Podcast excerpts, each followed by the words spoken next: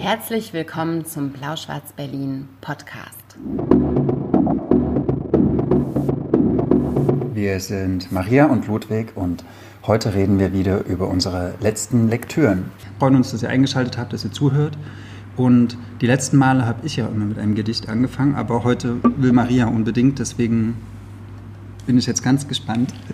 Und ich habe es Ludwig auch nicht erzählt, weil ja, es ist kein Gedichtband, aus dem ich ein Gedicht lese. Ah, ich lese erst das Gedicht und dann sage ich euch, woraus es ist. Es ist von Anna Hetzer. Die kenne ich. Die kennen wir Die alle. hat auch schon oft hier gelesen, mindestens ja. schon zweimal. Die hat ein wunderschönes Subkulturbuch gemacht, dann hat sie in ganz vielen Lyrikzeitschriften äh, veröffentlicht und beim Verlagshaus Berlin, was wir ja mhm. sehr mögen. Jetzt hat sie ein Gedicht gemacht, ich sage euch gleich, worin das erschienen ist. Ähm, ich bin nicht sicher, ob man das flaneuse ausspricht, was französisch wäre, oder flaneuses, was deutsch wäre, aber irgendwie besser passt. Auf jeden Fall heißt es so. Nicht unter jeder Lampe könnten wir stehen bleiben, wie Douaneaus Liebespaar und dann einfach weitergehen, als wären wir schon immer so Teil des Bildes.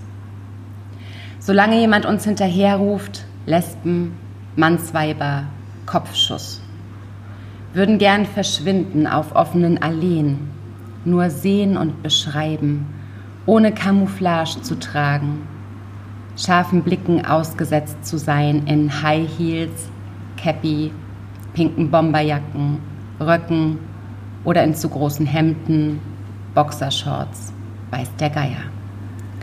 Es dauert noch, bis wir ganz in Ruhe flanieren. Das ist das Gedicht von Anna Hetzer, erschienen im Band Flexen, Flanösen schreiben Städte, der jüngst im Verbrecherverlag erschienen ist. Und das ist ähm, auch gleich wirklich mein erster Buchtipp in diesem Podcast. Herausgegeben haben ihn Özlem Özgü Dündar, Mia Göring, Ronja Othmann und Lea Sauer. Und ich habe ihn ähm, gestern mit großem Genuss beendet. Ich habe ihn ganz schnell durchgelesen. Es sind 30 Texte. Manchmal sind das Kurzgeschichten, manchmal sind das ähm, eben Gedichte. In drei Fällen sind das Gedichte.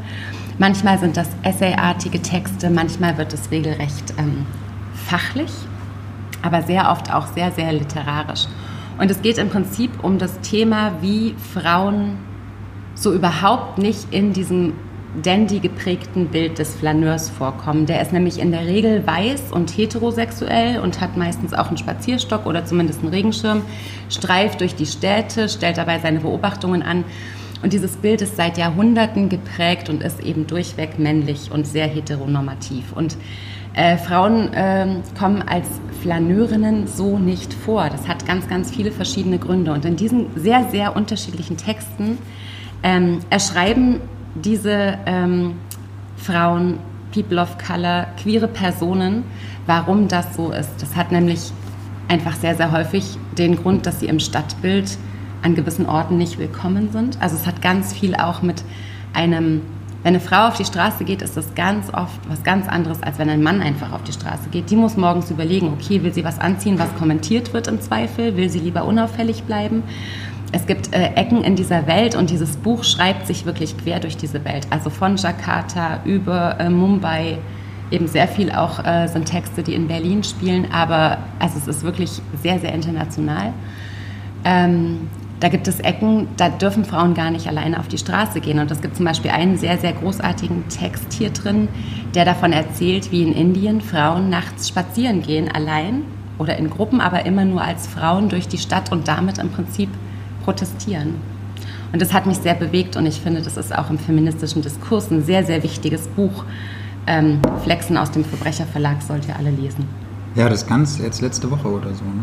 Das erschienen. ist ja letzte Woche erschienen und es ist unglaublich aktuell und sehr, sehr präsent und gilt, finde ich, glaube ich, so wird auch so ein, so ein ähm, wie heißen diese Referenzbuch? Texte. Also da wird sich so ganz viel, genau, Standardwerk, ja. da mhm. wird sich ganz viel so dran, dran abarbeiten können und, und aufbauen darauf auch. Und es ist hinten ein ganz großartiges Interview drin mit Lauren Elkin, die das eben selber macht, die schon sehr lange durch Städte streift, also wirklich so im, im also traditionellen Sinn will ich fast mhm. sagen, flaniert, aber für Frauen ist es halt überhaupt nicht traditionell und darüber eben auch berichtet und viele Texte eben auch schreibt, in denen sie eben das äh, literarisch erkundet, warum das eben nicht vorkommt in der Literatur, dass Frauen durch Städte gehen und beobachten und dann darüber schreiben. Ich finde das doppelt spannend. Einerseits die weibliche Perspektive und aber auch andererseits ist Flanieren an sich ja auch irgendwie sowas Anachronistisches geworden, ne? weil wer geht denn heute noch so langsam und mit so einer Bedacht durch Städte und guckt Hm. sich die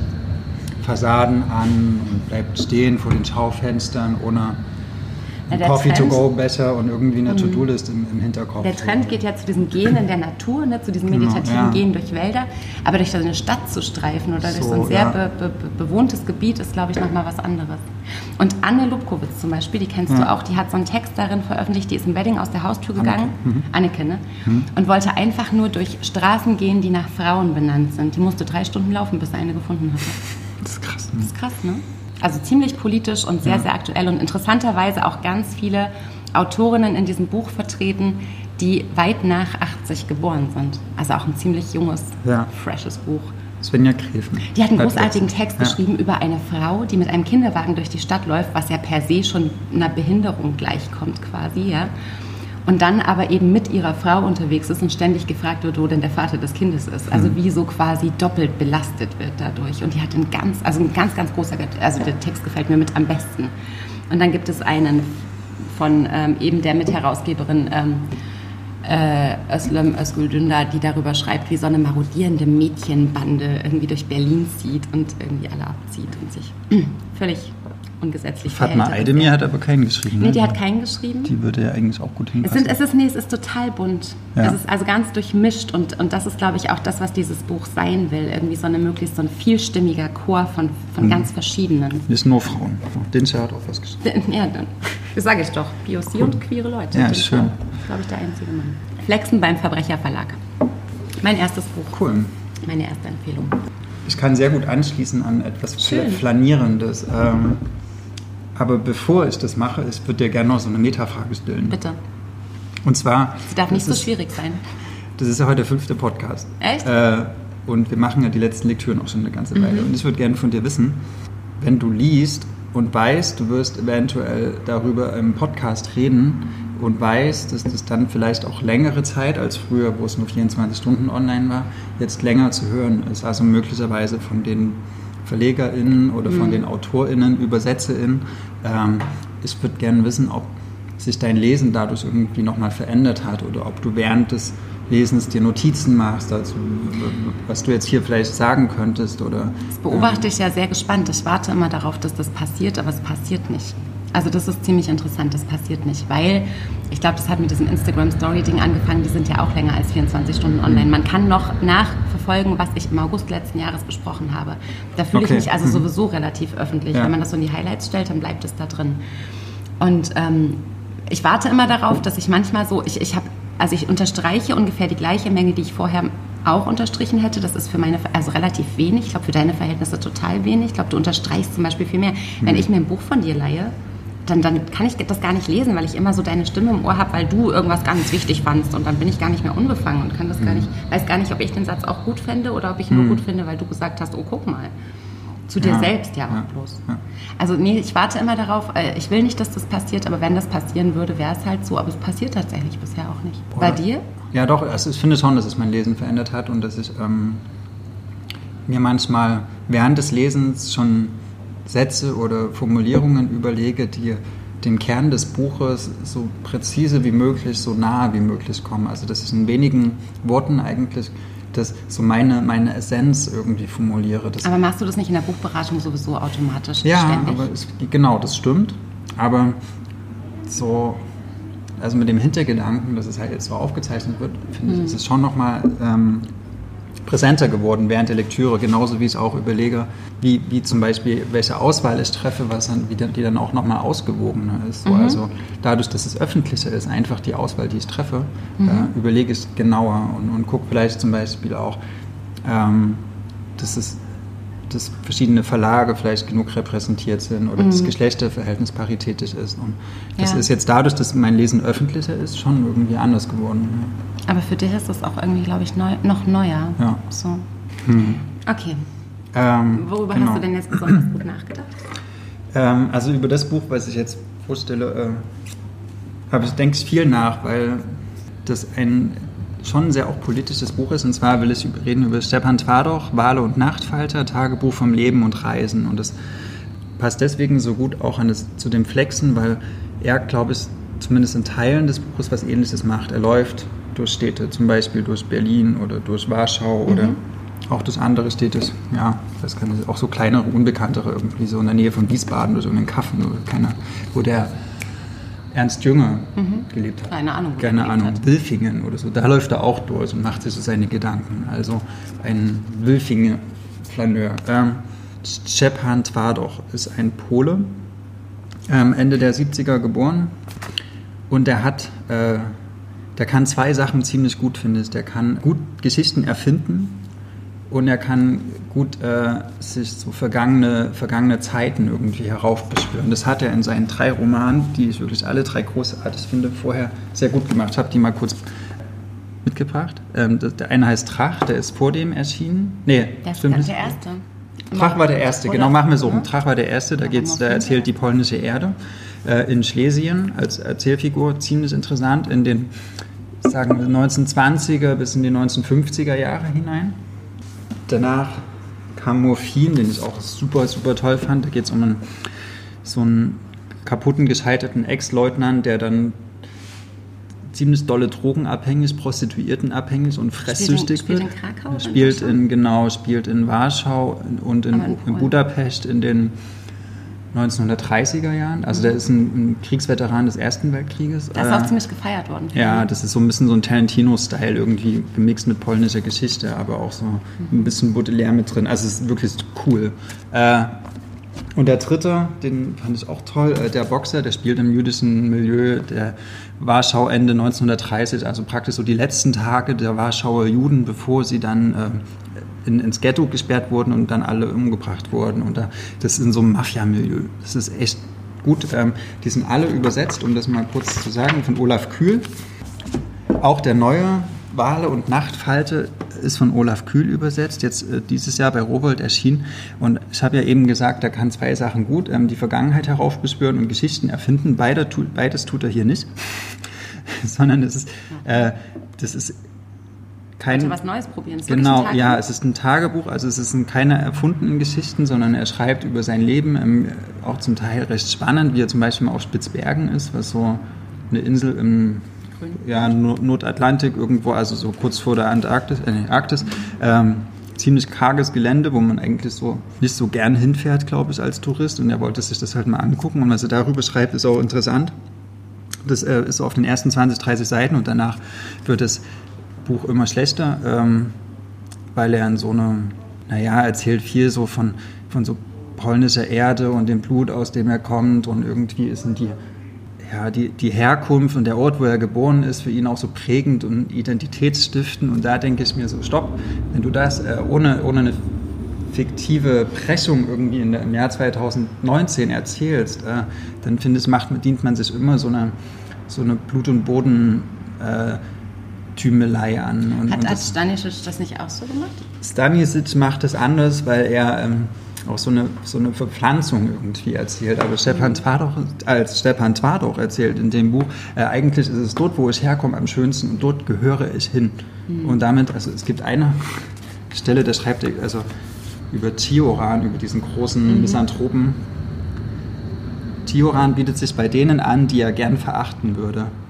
Er ärgert mich umso mehr, je ähnlicher er mir selbst zu sein scheint. Und ich glaube, dass Twardoch sich eigentlich auch bei denen ein bisschen anbietet, die er eigentlich gern verachten würde, nämlich den, denjenigen Kräften in Polen, die sowas polnisch-nationales irgendwie äh, heraufbespüren. Und das finde ich gefährlich, weil eigentlich kritisiert es auch und er will so der europäische Weltbürger sein oder der europäische Flaneur vielleicht auch. Er flaniert zum Beispiel auch durch die europäische Literaturgeschichte. Er zitiert ganz viel die Franzosen und die Ungarn. Und so. Also mhm. auch ist Literaturgeschichte total sattelfest, aber kommt immer wieder auf diesen, äh, naja, es, das ist ja so wie jetzt mein Polen, mein Schlesien, meine Erde, von der ich komme. Und diese Erde, die jetzt hier noch zum Beispiel so spannend war als Erzählfigur, die, wird, die bekommt hier so eine, so eine Folie von... Patriotische Patina. Ja, genau, sowas du musst jetzt die Heimat nicht mit Boden irgendwie so gleichsetzen. Es gibt irgendwie, wie zum Beispiel bei Stanisic, viel, viel bessere mhm. Definition von Heimat und von Herkunft. Und das, äh, wegen,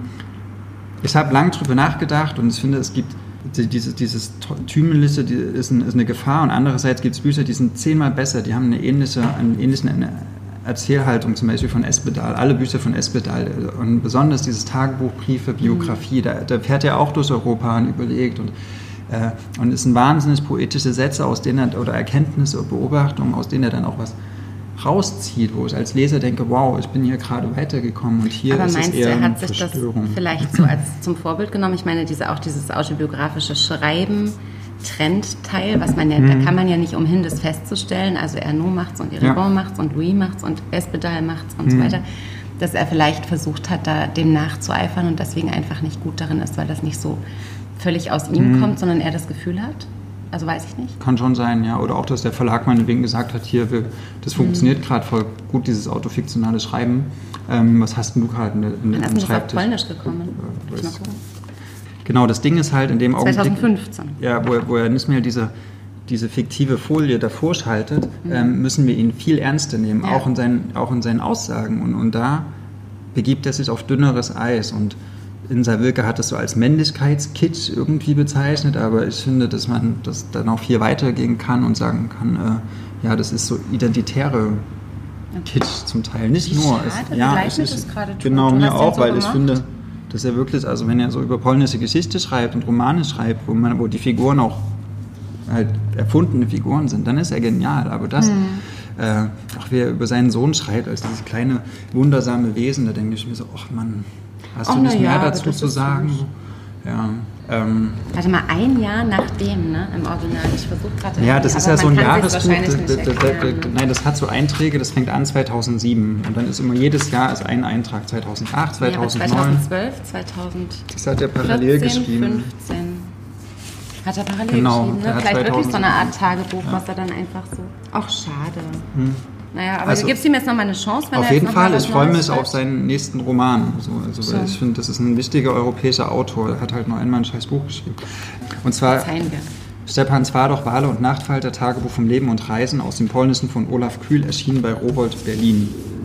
Lest die Romane, ist mein Fazit. Das ist ein gutes Fazit, also gibt schlechtere. Ja. Du hast ja auch viel von ihm gelesen, ne? Ich habe nur Drach gelesen. Ich fand das eine, eine ziemliche Herausforderung. Ich fand es aber irgendwie auch gut. Ähm, aber Morphin ging dann von allein und dann warst du so begeistert. Und ich empfehle ja sehr gut Bücher und kann sagen, Ludwig findet es toll mhm. und es reicht. Da hatte ich dann auf so einen Wälzer in dem Moment ehrlich gesagt keine Lust. Aber nee, Drache habe ich auch gemocht.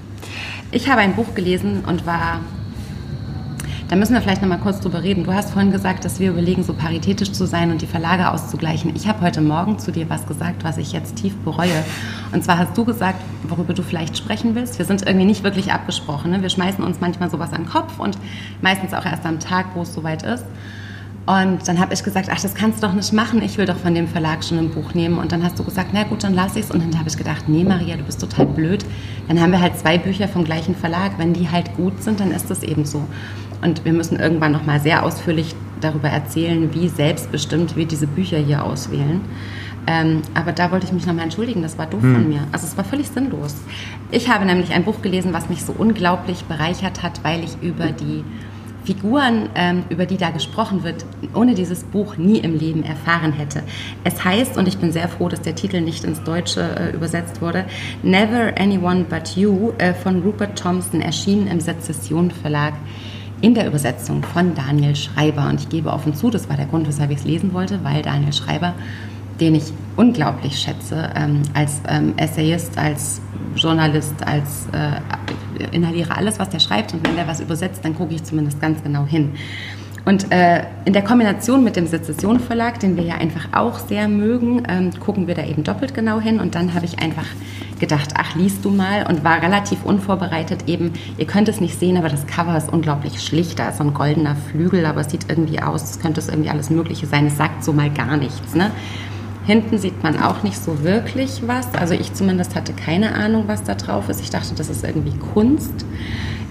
Dieser Roman Never Anyone But You ist eine, ich würde das Romanbiografie nennen über zwei ganz besondere Frauen, ähm, über Claude Cahun und Suzanne Malherbe.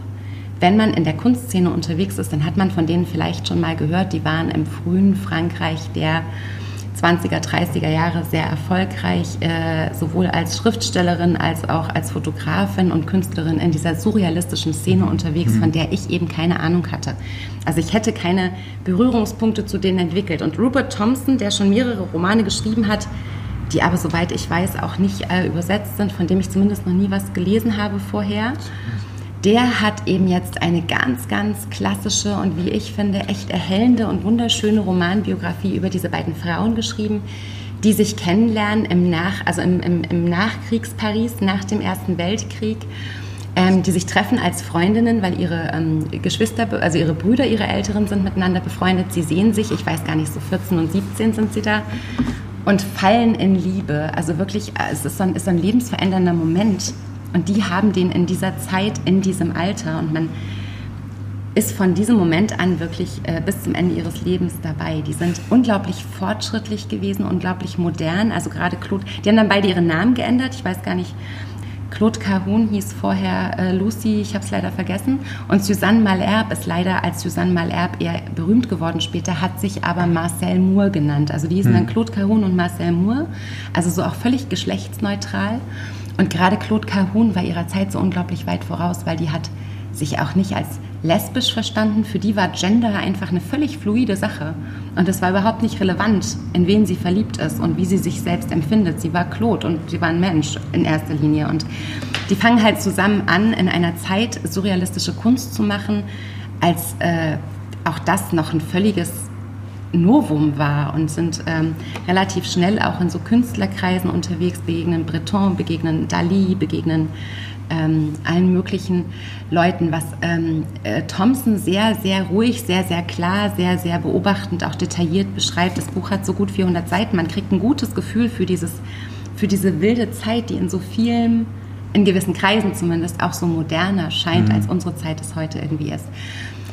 Dann äh, besetzen die, die, die Deutschen äh, Teile von Frankreich, marschieren in Paris ein und ähm, rechtzeitig vorher schaffen eben Claude und Suzanne, ich bleibe mal bei diesen beiden Namen, schaffen es irgendwie, sie, sie haben ähm, eine Urlaubsinsel in Jersey, also ein Haus gefunden, wo sie immer Urlaub gemacht haben, auf dieser Kanalinsel zu äh, Großbritannien und haben beschlossen, dann dort einfach äh, ein Haus zu kaufen und diese Besatzung auszusitzen und fangen dort aber ähm, unglaublich und ich habe davon noch nie was gehört und bin also ganz dankbar auch, dass ich das durch dieses Buch überhaupt erfahren habe. Fangen an, ähm, ganz mutig, also wirklich überdimensional mutig Widerstand zu betreiben, indem sie Flugblätter verteilen, indem sie versuchen, die mittlerweile auch dort stationierten Nazis einfach ähm, äh, moralisch irgendwie auf Zigarettenschachteln und, und also äh, sie irgendwie äh, damit zu konfrontieren, dass sie da gerade echt auch Mist machen und, und, hm. und Unrecht begehen und dass sie eigentlich so. auch nicht sterben wollen für das Führers großen Plan. Riskiert sozusagen. Haben ihr Leben riskiert, haben ähm, währenddessen eben aber auch ganz äh, moderne, fortschrittliche Kunst gemacht, die ich auch überhaupt nicht verstehe. Eben, ihr müsst es mal googeln, Claude Cahun, dann werdet ihr irgendwie eine Fotoreihe zumindest finden. Ähm, das ist alles unglaublich ähm, neu gewesen in der Zeit. Die werden erwischt die mhm. werden äh, verhaftet von der Gestapo über zehn Monate dort ähm, gefangen genommen. In der Zeit wird ihre Villa ausgeraubt, also äh, geplündert. Es werden Kunstwerke zerstört natürlich von den Nazis. Es werden Sachen geklaut. Es ist so gut wie nichts mehr auch vorhanden gewesen danach. Also auch richtig, äh, also doppelt dramatisch. Und dann ähm, nach dem Krieg? Das müsst ihr selber lesen. Ich will das gar nicht erzählen, hm. oder? Also es ist, ähm, finde ich, finde ich, das ist in diesem Buch sehr, sehr gut beschrieben. Es ist vor allem aber, und das will ich einfach nur noch mal kurz erwähnen, damit es nicht zu kurz gekommen ist, eine unglaublich zum Niederknien schöne Liebesgeschichte. Also die auch nicht ganz ausgeglichen ist, die nicht auf so einem, oh, wir lieben uns und alles ist sonnig, ja. sondern die schon auch zum Teil sehr, sehr intensiv ist, wo du auch beim Lesen irgendwie immer so denkst, boah, krass. Und es gibt ja immer manchmal so Ungleichgewichte und ich finde, Thompson hat es aber auch ganz gut gelöst, indem er eben aus Sicht dieser ähm, Susanne geschrieben hat, die vielleicht auch ähm, emotional ein bisschen die stabilere ist, die ruhigere war, die mhm. das sehr gut beschreiben konnte, was da mit ihnen ähm, geschieht, auch emotional. Und das ist einfach ein Roman über eine große Liebe und zwei sehr bewundernswerte Frauen. Und ich hatte hinterher so wirklich dieses Gefühl und dachte so, boah, ich hätte, ohne dieses Buch hätte ich von denen nicht gewusst. Und mhm. das ist auch was, wo ich so Literatur so für liebe, wenn sowas passiert. Ich muss nicht immer über reale Sachen lesen. Ich mag gern so sehr Ausgedachtes, aber wenn ich ja. dann das Gefühl habe, ich, die ich nie in ein Museum gehe, weil ich es einfach irgendwie nicht schaffe in diesem Leben gerade, vielleicht später mal. Wie groß wäre die Chance gewesen, dass ich von denen erfahren hätte ohne dieses Buch? Die wäre 10 Prozent. So, wenn ich 100 Jahre alt wäre. Und deswegen bin ich äh, froh. Rupert Thompson, Never Anyone But You im äh, Sezession Verlag in der Übersetzung von Daniel Schreiber. Aber das ähm, ist jetzt sozusagen wie eine erzählte Doppelbiografie. Also er, er findet jetzt gar nicht so Er viel findet, also dazu. das kann man jetzt nicht sagen, weil ich ja nicht, also ich habe da noch natürlich viel so recherchiert im Netz und habe geguckt und das ist alles, es scheint alles wirklich wahnsinnig stichhaltig zu sein. Also es ist überhaupt nichts, was ich so finden konnte und dachte, oh, da hat er aber ausgeschmückt.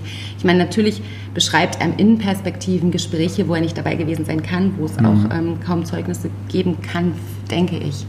Also später wurde im Nachlass dann noch so ein bisschen was gefunden, aber da muss er schon dichterische Freiheit gehabt haben. Aber es ist nichts, wo er sich zwei real vorhanden gewesene ProtagonistInnen nimmt und dann daran irgendwas Neues erfindet, sondern es ist relativ klassisch eine Romanbiografie. Ich habe auch sofort Ja. gesehen, wie das verfilmt wird und ähm, auch im Öffentlich-Rechtlichen laufen darf. Ui. Aber ich fand's gut.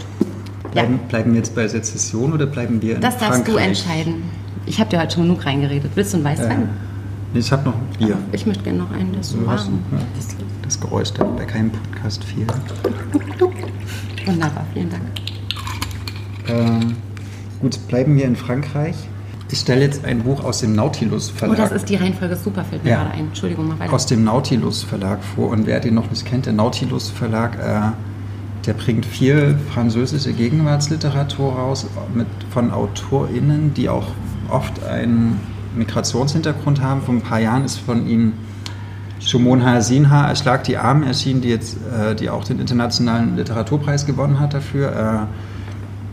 Äh, in der Edition Nautilus erscheinen aber auch politische Schriften, zum Beispiel äh, von Dennis Yücel.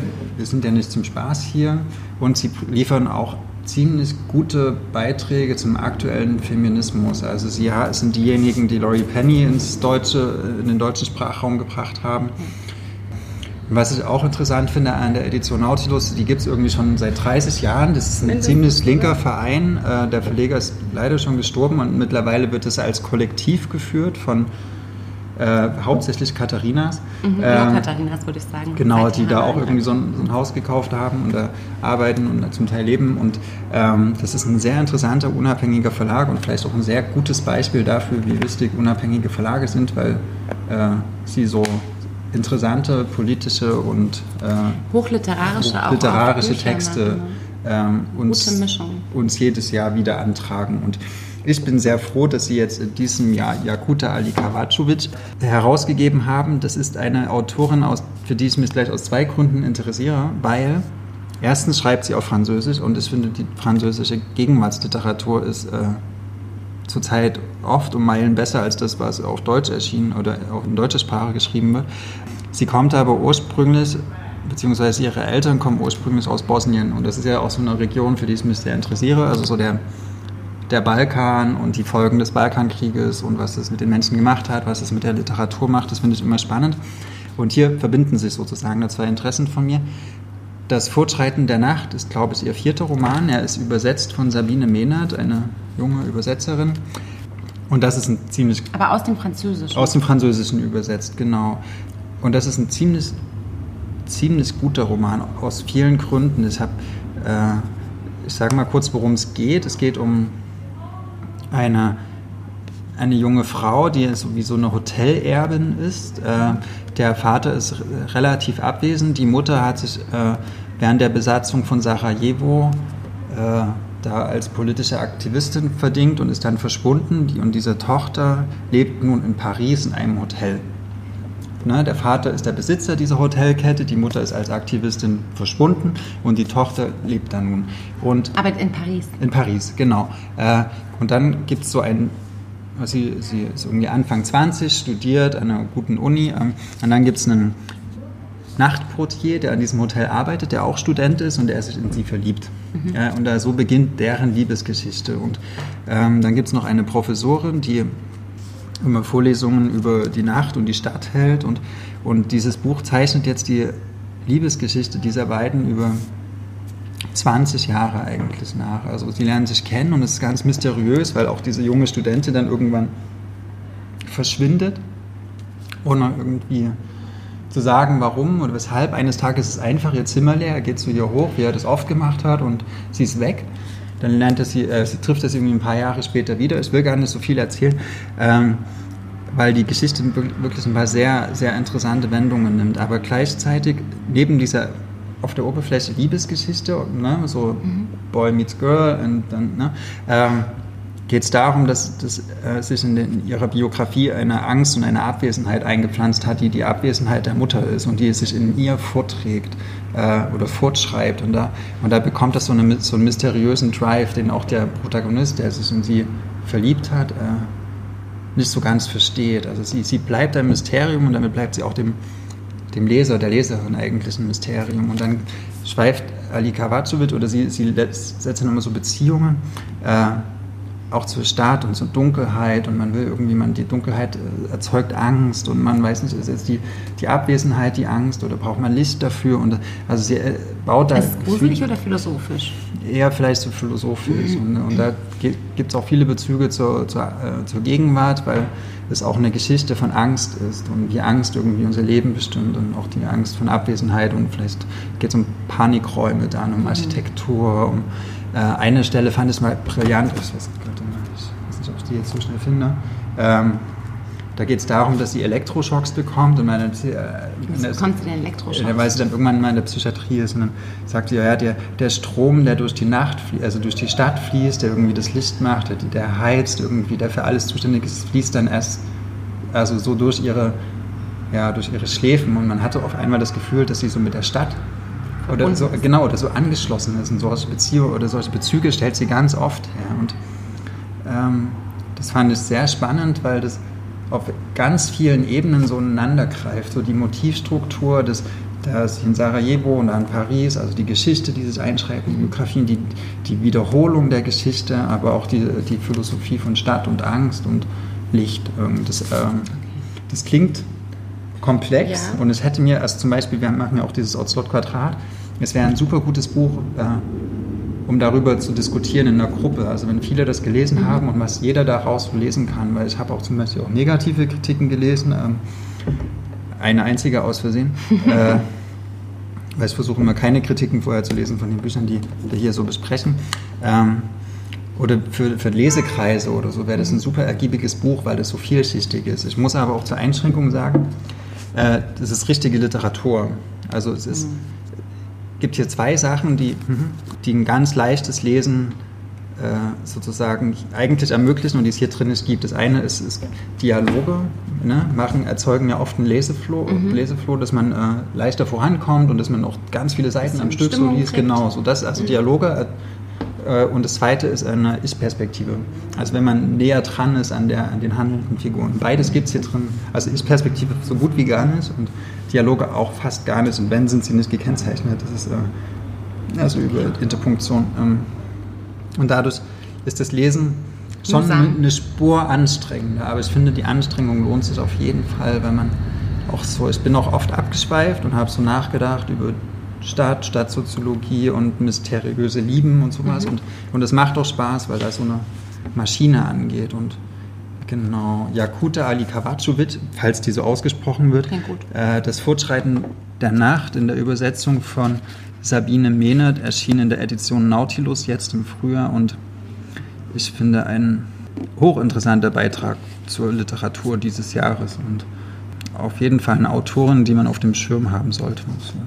Und die hat auch drei oder vier Sachen geschrieben. Und genau, ja, das ist das erste. Ja, hat den Prix Feminina, nee, war nominiert für den Prix mhm. Feminina, Prix Medizin. Also die ist in Frankreich ist die schon sehr, sehr populär. Äh, das ist jetzt fies so, also das ist schwierig, diesen ganzen Roman so in zehn Minuten so zusammenzufassen. Aber du hast ja auch nicht die Pflicht, das nee, nee, zusammenzufassen. Du musst es ja bloß schmackhaft ja, machen oder auch nicht. Genau, aber kennst du das, wenn zum Beispiel die Eltern irgendwas erleben und dann sind die weg und die Kinder machen dann genau den gleichen Scheiß irgendwie und man kriegt das Trauma in der Familie irgendwie, schreibt sich sofort. Ne? Und, das, mhm. und das ist aber vielleicht genau das, was auch so es ist kein richtiger Familienroman, aber irgendwie ist es doch ein Familienroman. Einfach durch diese Leerstelle genau, ja, der Mutter. Also es ist jetzt nie so, dass die alle am Kaffeetisch sitzen und, und denken, ach, weißt du, wie damals ein Opa, haha, sondern es ist eher durch die Abwesenheiten, durch das Trauma äh, über dessen Familienroman. was einfach fortschreibt. Einfach. Ja.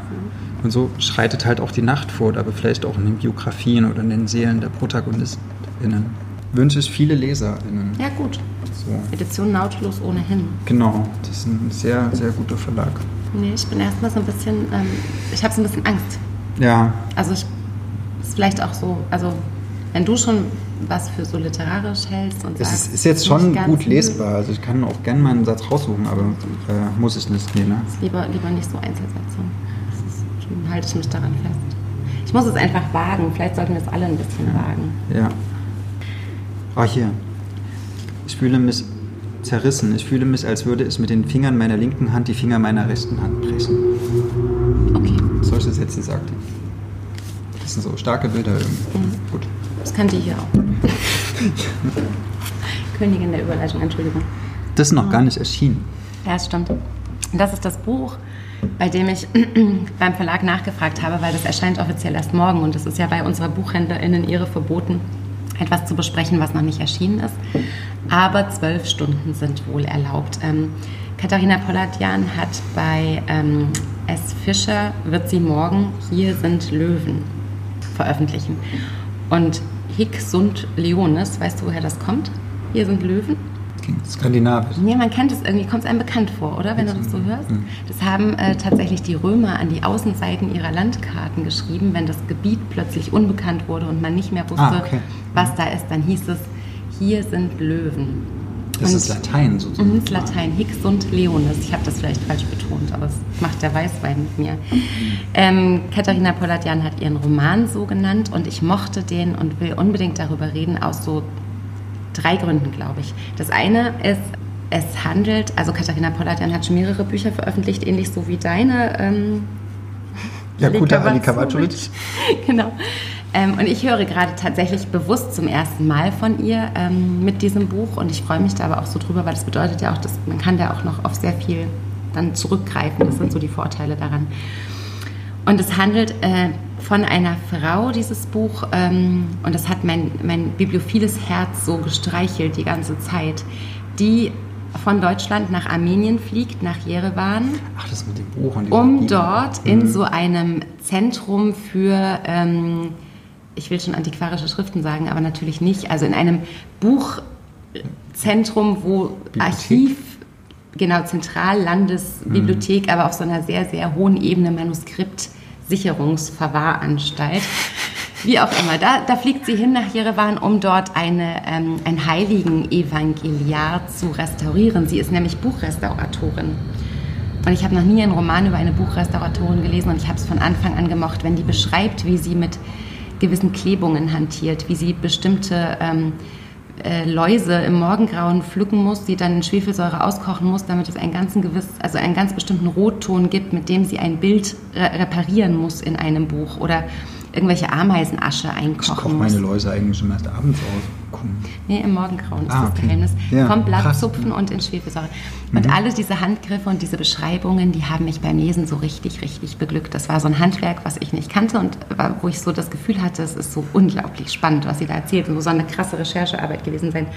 Die fährt also nach Armenien, nach Yerevan, um diese Bibel dort zu restaurieren. Und in diesen armenischen Familienbibeln ist halt immer auch hinten so ein Kolophon drin. Das heißt, da wird immer so eine Art handschriftliche Familienchronik eingetragen.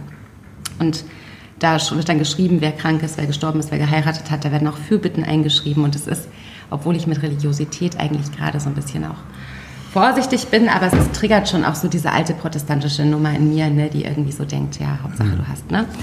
wie auch immer, zumindest äh, entdeckt sie dort was und hört nicht auf, darüber nachzudenken und das lässt sie einfach nicht los. Und ähm, dann ist es auch dieses Flanieren. Sie läuft durch diese Stadt, durch Jerewan. Ihre Mutter ist gebürtige Armenierin, hat aber überhaupt keinen Kontakt mehr dorthin. Durch das Jerewan der Gegenwart? Oder durch das Jerewan der Gegenwart, okay, cool. genau. Und ähm, sie hat lange in Istanbul studiert, also sie mhm. fliegt auch über Istanbul und es war so lustig, weil ich war doch in Georgien und da waren mhm. wir auch in so einem Center of Manuscripts, wo auch mhm. so Polizeibeamte vorne am Eingang Wache hielten, mhm. obwohl sie zu gar nichts Nütze waren und die äh, fegen dann dort auch und passen ganz doll auf, aber wer reinkommt. Das hat mich so unglaublich ähm, auch so erinnert. Und in der zweiten Ebene, die Katharina Pollert ja erzählt, handelt es von, von zwei Kindern, die 1915, als der ähm, Völkermord an den Armeniern mhm. passierte, und das ist eben auch eine Sache, über die ich bisher viel zu wenig wusste. eben auf der Flucht sind. Franz Werfel lesen. Da muss ich 40, 40 Tage von- Musa da gelesen. Es hat viele Gründe, warum ich das noch nicht getan Ja, habe. das ist ganz schön. Aber Katharina Polladjan hat mir geholfen, zumindest so das Gefühl zu haben, irgendwas endlich so ein bisschen besser zu verstehen. Mhm. Und dann ist es darüber hinaus eine unglaublich großartige, weil niemals kitschige Liebesgeschichte. Also Buchrestauratorin, dann Mhm. diese historische Komponente, dann diese Liebesgeschichte. Und das vierte ist eben das, was du gerade eben auch hattest, dass sie permanent, und das sind also knapp 280 Seiten, glaube ich, dieses Buch, und das sind aber permanent Seiten mit Unterstreichungen, die sind, also die werden, würde ich sie sehr zu unterstreichen. Aber du hast sie nicht unterstrichen, Nee, ich hab's weil nicht du nicht so eine. Unterstreicherin bist. Ich, nee, weil ich das Buch auch immer noch jemandem geben will, der es dann haben ist will. So luftig gesetzt. Ja, es ist luftig gesetzt, es liest sich auch Ja. ganz schnell und es ist so eine Welt, in die taucht man so gerne zurück, weißt du, wenn es so ein Buch gibt, wo du dich so freust, dass du weiterlesen kannst und dass du wieder dort sein kannst, wo die Protagonistin ist Mhm. und ähm, also das ist so eine echt, ähm, ich habe da wenig erwartet, ich habe die dann an so einem Buchhändlerinnenabend kennengelernt hier in Berlin und war dann plötzlich ganz neugierig und das andere Buch, um das es ging, hatte ich schon gelesen und fand es schon ganz toll und da dachte ich, ach naja, guckst du mal rein und bin so richtig hängen geblieben. Also auch nach dem, was sie so erzählt hat, das war beeindruckend. Aber sie hat es auf Deutsch geschrieben. Ja, ne? sie ist auch, sie ist ja. gebürtige, ähm, also ist in Russland? Russland geboren, genau. Ähm, schreibt aber schon immer auf Deutsch und sie hat auch unglaublich viele Stipendien schon bekommen. Und also es ist irgendwie so eine Ach, Nummer im. Literaturbetrieb und ich habe es irgendwie bisher, warum auch immer, nicht auf dem Schirm. gerade dieses Paulatian, das klingt ja auch irgendwie nach Mhm. Armenien. Ja, das wissen wir nicht. Also das erklärt sie nicht. Aber es Okay. ist tatsächlich auch, und ich habe mit meinem Piwowarski-Namen mich oft auch so entdeckt gefühlt. Sie beschreibt Ja. dann, wie sie in Armenien ist und diese Protagonistin hat natürlich auch einen Nachnamen, ich komme gerade nicht drauf, der eben auch auf Jahren endet. Und endlich ist sie umzingelt von Leuten, die auch so heißen. Und bisher schreibt sie dann so, hätte sie ihren Namen wie einen verbeulten Hut getragen, den sie auch zum Essen nicht abnimmt. Und jetzt ist sie aber quasi dort, wo sie überhaupt nicht mehr auffällt damit. Genau. Und dieser armenische ähm, Völkermord ist eben auch so eine Sache, die ich bisher irgendwie, ich hätte das auch zeitlich ganz falsch verortet, so vom Gefühl her. Das war so, ja. Also Ja, das, deutsche, ja, das Deutsche Kaiserreich damals hat sehr mitgeholfen, den Türken. Ja. das ist alles irgendwie so ein, also ein hochbrisantes Thema. Und das ist auch, was bei Thompson eben auch schon war. Ohne dieses Buch wäre ich bestimmt, da wäre ich irgendwann drauf gestoßen. Aber ich bin froh, dass ich das auf so eine Weise irgendwie, dass mir das auch so hilft, so einen Blick zu weiten. Das ist, was Literatur, finde ich, eben auch so gut kann. Ne? ja, ich finde es eh. Wenn mein Job jetzt übrigens hinschmeißen, Buchrestauratorin werden, wollte ich das schon die ganze Zeit sagen. Ja, aber dass man so über solche Romane dann irgendwie auch in diese eher kleineren Länder Mhm. irgendwie so mal eintauchen kann und dann so erfährt, was da eigentlich. Also man kann sich so auch irgendwie die Welt erlesen über. ja. Ja. Mit Armenien haben wir ja wirklich, also die, äh, die deutsche Geschichte Haben wir- ja tun, sehr, ja. sehr viel äh, zu tun. Und das ist schon spannend, weil ich kenne nicht so viele Romane, die in Armenien spielen, ehrlich gesagt.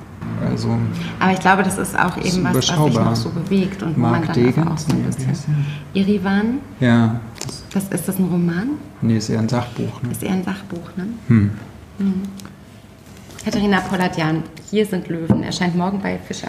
Also du wünschst dem viele Leser. Ich wünsche dem viele Leserinnen und EntdeckerInnen und ähm, also es war so, ein, es ist so eine gut erzählte Geschichte, die Mhm. aber auch so ganz viel, wo ich so dachte auch so, wie gut, dass ich darüber jetzt was erfahre.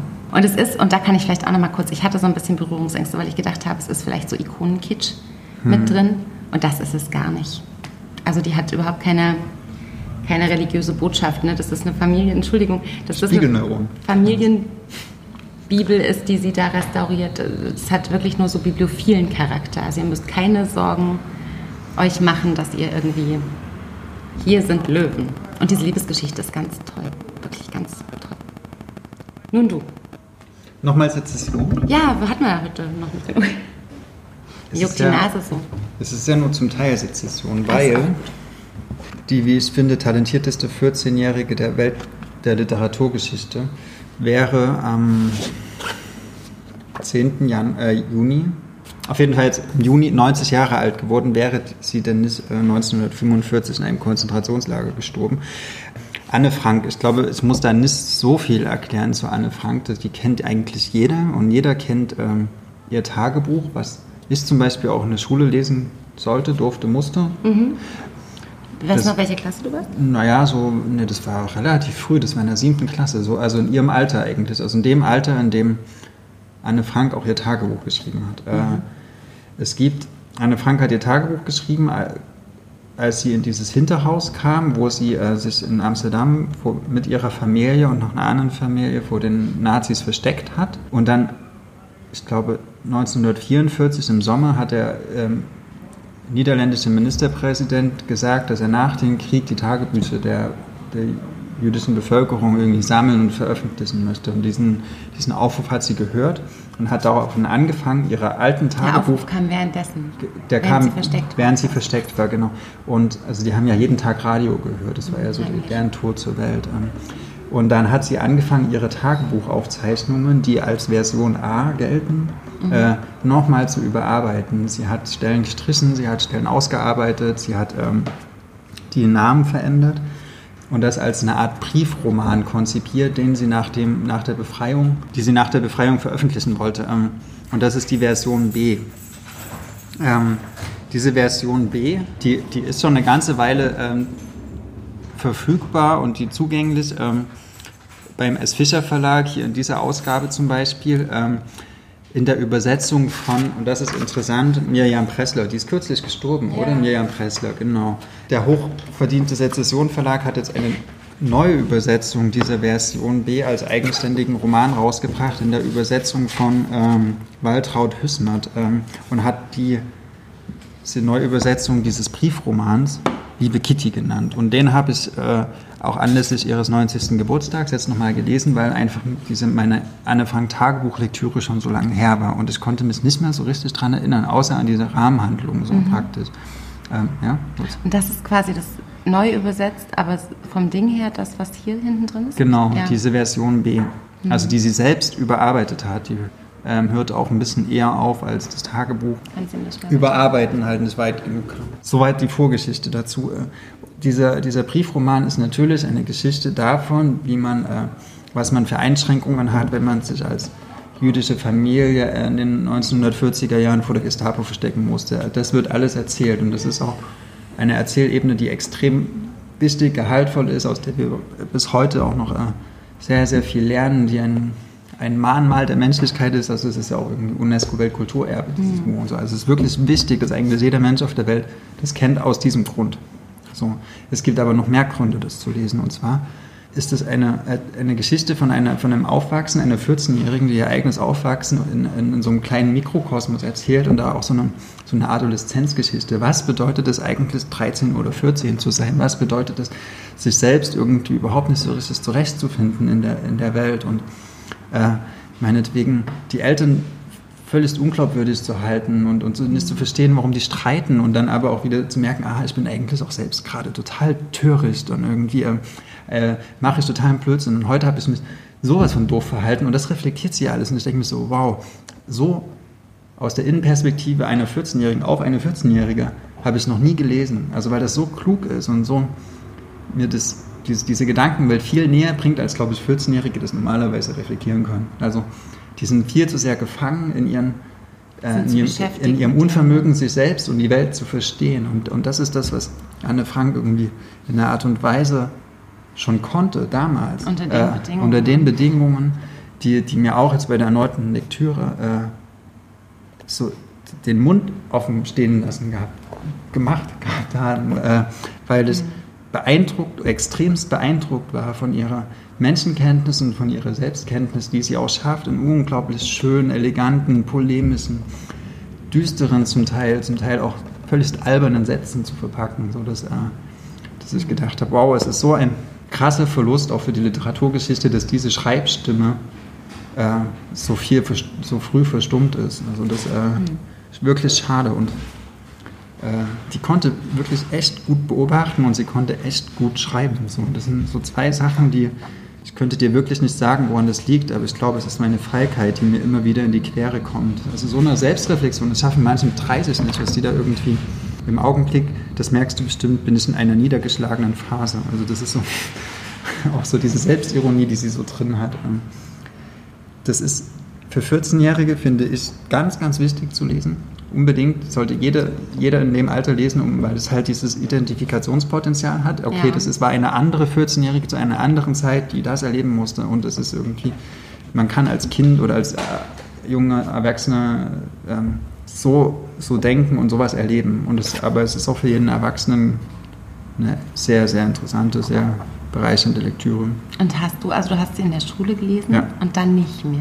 Nee, dann nicht mehr. Und da kam auch diese eine, die da, glaube ich, auch mit dem Hinterhaus war, die war da bei mir in der Schule damals mit 90 oder 95 Jahren. Diesen Miet. Mhm. Ja, Und hättest du es jetzt nochmal gelesen? Hättest du es jetzt nochmal gelesen, wenn das nicht rausgekommen wäre? Nochmal? ich glaube, also das ist ja rausgekommen, weil sie jetzt den 90. Geburtstag gehabt hätte. Und wenn das jetzt so nicht rausgekommen wäre, wäre vielleicht die Fischer-Publikation, also die ist ja jetzt irgendwie auch im Zuge dessen nochmal neu aufgelegt worden. Das sind schon so Jahrestage, wo ich mir denke, man sollte sich vielleicht als Literaturmensch auch nochmal damit beschäftigen. Äh, aber diese Sezession-Ausgabe, die Neuübersetzung, das Nachwort von der Lorraine Nussbaum, die eine Freundin von äh, Anne Frank war und dann Literaturprofessorin in den USA geworden ist, diese, diese, diese, diese Kombination hat es auf jeden Fall nochmal attraktiver gemacht für mich zu lesen. Ja. Anne Frank. Liebe Kitty, also es ist ihr selbst überarbeiteter Briefromanentwurf. Ein heftiges Buch und ein sehr, sehr gutes Buch. Waltraud Hüsmert hat es übersetzt. Hüsmert. Hüsmert, genau. Ich mache noch eins ganz kurz und du machst noch eins ganz kurz. Marike oder Mareike Schermer, ich weiß nicht genau, wie man es ausspricht, Unwetter im Kamper Verlag erschienen. Ein Roman über eine Beziehung, über eine Ehe. Äh, in Holland, im, im Deichvorland, baut eine Familie, ein junges Paar, zwei kleine Kinder, kauft sich ein Haus dort. Ähm, bei einem Theaterbesuch in der Stadt wird die Frau durch einen Zufall an ein Ereignis erinnert, was zwölf Jahre zurückliegt und was sie verdrängt hat, bis zu diesem Moment, von dem sie ihrem Mann auch nichts erzählt hat, den sie damals ganz frisch kennengelernt hat, dass sie irgendwie in Scham und Schweigen für sich behalten hat. Es geht um eine Vergewaltigung. Es ist aber, und das muss ich auch dazu sagen, nicht so auserzählt, dass man es nicht ertragen kann. Aber plötzlich wird es wieder in ihr wach. Und es ist ein Roman über Scham und über Schweigen und über Schuld vermeintliche. Und während dieses sich wieder daran erinnern, dieses wieder aufleben lassen, ihre ganze aktuelle Ehe, ihre, ihre Ehe, ihre aktuelle emotionale Situation natürlich in Frage stellt, ähm, regnet es ohne Unterlass und die Deiche, ähm, das Ufer tritt über die Deiche und das Haus droht. Das ist nicht, nicht die subtilste aller Metaphern, die ich jemals im Literaturbetrieb gelesen habe. Dieses Buch ist aber trotzdem Der sehr, Deich sehr gut. bricht. Der Deich bricht. Der Im Deich- wahrsten Sinne Deich des Wortes. bricht. Gerade die Auflösung, ich muss es nochmal kurz sagen und dann sage ich, wer es übersetzt hat. Die Auflösung ist unglaublich gut. Aus dem Niederländischen von Hanni Ehlers. Marike Das war Schermer. sehr gute Überleitung, weil das war ja Bitte. auch aus dem Niederländischen übersetzt. Aber was fandest du daran gut jetzt so, außer die schlechte Metapher? Erstens, dass ich mich die ganze Zeit sehr, sehr dafür interessiert habe, wie eine Beziehung, also von der Ehe müssen wir gar nicht reden, es geht ja bloß um diese Liebesbeziehung, zwölf Jahre lang überleben kann, wenn jemand so ein Geheimnis mit sich rumträgt. Ja? Dann ist es natürlich ein unglaublich wichtiges feministisches Buch, weil es natürlich ganz klar diese Scham erzählt, die Frauen danach haben, weil sie denken, nicht, dass sie schuld ist daran, dass ihr das geschehen ist, sondern sie will das nicht erzählen, weil sie will nicht, dass sie mit diesem Stigma rumläuft. Sie will nicht von ihrem Mann als diejenige gesehen werden, der das geschehen ist. So. Und, ähm, und das ist, so das ist doppelte ein, Opferrolle. genau, das ist eine doppelte Opferrolle. Und das finde ich in, in beiden Konstellationen finde ich das unglaublich spannend zu gucken. Auch, du hast vorhin darüber gesprochen, was sich so vererbt, auch an Traumata. Und was das in der Familie auslöst, wenn irgendjemand fehlt oder auch was Schlimmes passiert ist, vielleicht auch, wenn man es gar nicht so bewusst miterlebt. Ja, so unterbewusst, dass man auf die Kinder überträgt, die dann unglaublich damit spannend. zu kämpfen haben, ohne dass sie vielleicht den wahren Grund wissen. Und dann dachte ich so ein bisschen, ich weiß jetzt ungefähr, worauf es hinausläuft, aber es ist auch sehr schmal, es ist sehr knapp beschrieben. Es geht also ganz, ganz zügig auch voran, keine 200 Seiten. Und in der Auflösung, ähm, während ich mich dann kurz darüber geärgert habe, dass dieses steigende Wasser jetzt irgendwie logisch sein muss. Aber auch das ist interessant beschrieben, wie man so ein Haus wasserdicht macht und es doch nicht hinbekommt, ist nicht ganz uninteressant. Aber gerade im Ende hat es mich dann nochmal sehr, sehr überrascht. Unwetter von, ich glaube, man spricht das Mareike Schermer, Kamper Verlag. Dann haben wir jetzt gelernt, wie man Bücher restauriert und wie man ein Haus Unwetterfest macht. unwetterfest macht. Und wer Claude Carun war und was ist mit Anne Franks literarischen Qualitäten? Wie man zu acht in einem kleinen Raum mehrere Jahre lebt. Das hat mich übrigens sehr an die geschlossene Gesellschaft von äh, Sartre erinnert.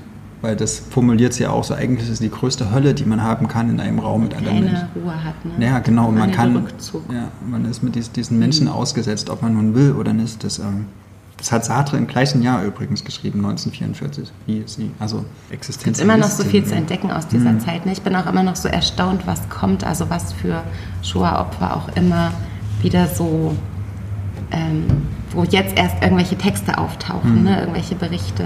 Ich habe das jetzt im Herbstprogramm gesehen, da kommt auch wieder irgendwas, wo den Titel gerade nicht präsent, aber wo ich auch gedacht habe, wie krass, dass es da nie eine deutsche Übersetzung manchmal von gab, bis heute. Und auch umgedreht, was halt der, dieser, dieser Horror, also dieser Erlebnisse auch für eine literarische Energie freisetzt. Also das hat man jetzt auch bei, den, bei dem Jugoslawienkrieg, bei dem Balkankrieg. Die Leute, die dort gelebt haben zu der Zeit oder auch das, die Eltern, die dann irgendwie ihre Kinder erzogen haben, äh, in, in der Erinnerung dieser Kriege oder dieses Holocaust, also, dass die... Ähm, dass da auch eine andere Art von Literatur so nochmal Meinst du, weil entsteht. Schreiben so die einzige Rettung ist? Oder? Vielleicht, oder weil es halt diese krasse Dringlichkeit bekommt. Ja. Ich glaube, wir sind durch. Ja. Ich äh, mache jetzt nichts Neues mehr. Ich würde mich sehr, sehr gern bei euch fürs Zuhören und Zuschauen bedanken und hoffe, dass äh, ihr viele Ideen bekommen habt und ähm, was sagt man noch so? Ähm, Schönen Lesesommer wünschen wir euch. Wir kommen im Juli wieder. genau, wir machen keine Sommerpause. Haben wir Ja. letztes Mal schon versprochen, halten wir wir jetzt auch. Haben wir nicht nötig. Ja. Schreibt uns gerne, wenn ihr irgendwas denkt, fühlt, Keine Vorschläge. besser verstehen bitte. wollt. Keine, ihr braucht uns keine Vorschläge Nee, schreiben. wir suchen selbst aus. Genau. Aber da reden wir auch nochmal in Ruhe Genau, drüber, ja, oder? beim nächsten. Machen wir. Prost für euch. Danke, gute Nacht. Das war der Podcast zu unseren letzten Lektüren. Wir sind Ludwig und Maria von Blau-Schwarz Berlin.